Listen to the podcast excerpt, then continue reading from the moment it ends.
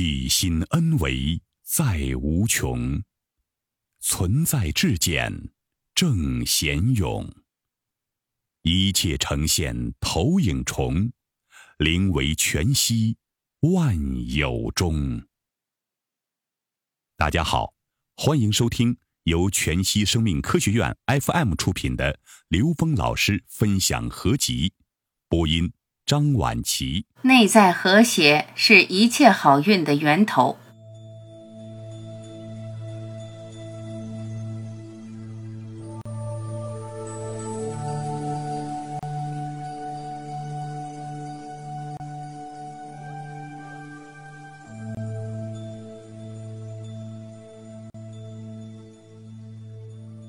一，和谐本身是智慧。我们的意识就是能量波动的状态，是超越光速的宇宙能量波。相互之间的作用可以在现实中产生不同的结果。怎么通过内在的能量设定出现想要的结果？只有和谐时才能出现。和谐本身是智慧，是自然存在的本质。和谐的存在于现实的能量就是自然。什么状态是最自然呢？大道至简，一切都是由简谐波组成的，就是自然的；而加于我们人为的能量，就往往不自然。所以现在创造物质世界，从某种意义上说，和我们的自然状态产生差异。这种差异越大，不和谐的显现就越大。所以现在人慢慢在讲怎么回归自然，在心灵中回归自然状态，现实世界就能回归自然状态。二，越自然越智慧。现在人和自然的矛盾越来越大，若不向那个方向回归，自然就会把人类创造的像全部破坏掉。我们说的环保，提倡的就是回到自然的一种状态去。越自然的状态，就是越智慧的状态。为什么修行的人跑到大自然里去修行？是因为在那种状态下。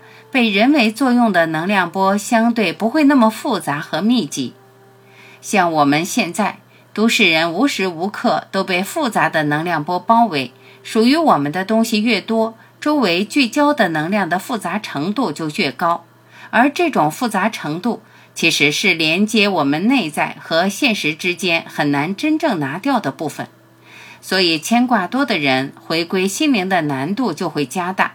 因为它的能量要突破这些重重障碍，而又要建立在这种能量复杂基础上，才能建立主导作用。可以想象有多么难。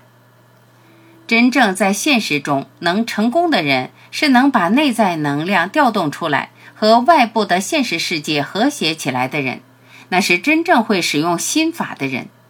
从这一点上说，和谐中存在着内在智慧。三。不被情绪左右，内在和谐是每一个当下达到的心理平衡的状态，也就是情绪不会失控，情绪不会受当下影响。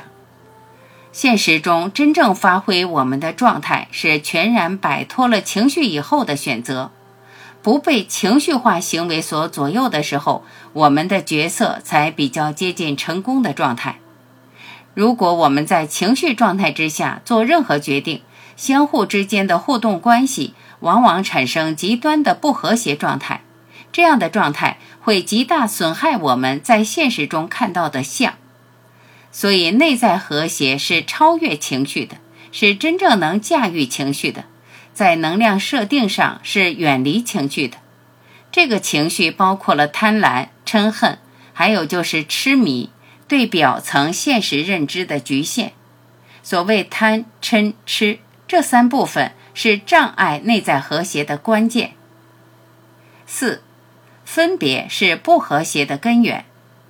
不和谐里面最根本的起因是能量状态之间的分别，或者说能量成像之间的分别。随着我们的意识活动和物化意识能量状态不断复杂，越复杂离自然状态就越远，产生差异性就越大。这种差异，把它描述为分别心，所以对现实物质世界的执着是内在强烈的分别心所左右。我们被分别的状态所左右的时候，我们的意识只能专注于分别。当专注于分别，意识就不能进入更高境界。所以，对现实的分别心是造成我们不和谐的重要根源。有非常强烈的爱憎是非在我们脑子里的时候，其实我们很难真正达到和谐。因为每个人强调自己的意识强烈的分别状态的时候，彼此之间的冲突非常明显。我们一直在强调一个概念，就是互证、互相印证、求同尊异。我们追求的是所有心灵提升中方法里相同的东西。我们不去强化不同，因为所有的不同都是和不同背景的人的意识产生和谐共振的基本条件。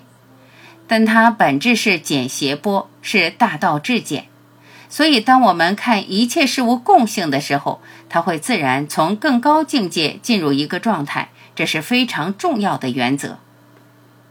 五天人合一，全然进入和谐状态，就是把所有的东西全然包容在一个体系里，分别的相被化解和超越，内在能量随着共振系统在不断提升。最后到达和宇宙万物融为一体的状态，即天人合一。每个当下进，每个当下出，全然的安宁是发自内心的一种喜悦。你在现实当下的行的过程里，如果不能体会能量的开发状态，那没有用。利益高远始于足下，你可以有个最高目标，也可以有个阶段性目标。其实每次现实中的成就是心法的印证，这种印证是给我们信心的。所以用这种良性的、积极的和内在能量贯通的状态去看时，就和完全被动的被物化世界左右的状态不一样。但是结果只可能比这个更好，不可能更糟。我们不是被对未来的恐惧逼着去做，而是以积极的。渴望印证内在能量的状态去做的话，运作同样的事情，状态会很不一样。从吸引力法则能看到内部能量设定和外部能量和谐的关系，所以内在和谐，道法自然。学会从内在调制这种波时，外部的相一定会改变。在这种印证的过程里，我们对内在能量获得最大的认同。所以，心灵和谐与道法自然完美统一是我们追求的。通过追求，可以驾驭现实。到那时，恐惧、悲哀都可以被超越，而那些恐惧、悲哀、挣扎，都是打开智慧的阀门，都是我们觉察和要打开的门。打开的过程是内在能量开发出来的过程。